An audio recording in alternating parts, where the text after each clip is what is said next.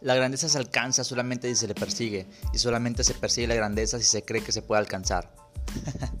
Yo creo que lo más importante en la vida es tu mentalidad, tu mindset, los principios en los que crees, que te llevan a actuar y a perseguir metas ya sea muy bajas, más bajas de lo que tú puedes alcanzar o muchísimo más altas de lo que todas las personas pueden alcanzar, que tal vez incluso parezcan imposibles para ti o para cualquier persona, pero que tú crees que puedes lograrlas. Y creo que al creer eso puedes lograr lo que ninguna otra persona logra. Creo que todos tenemos grandeza dentro de nosotros y que tenemos un propósito que alcanzar y una vida grande de ensueño, lo que deseas y aún más de ello en riqueza, en prosperidad, en libertad de tiempo, de locación, de todo.